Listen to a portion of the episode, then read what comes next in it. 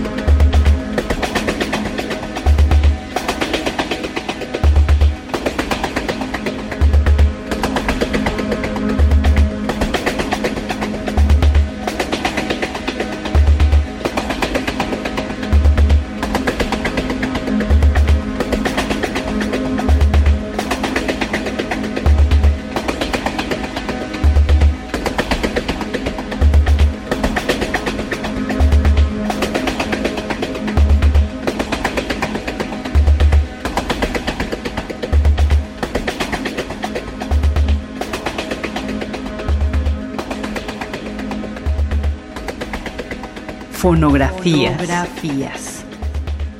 Radio UNAM, Experiencia Sonora.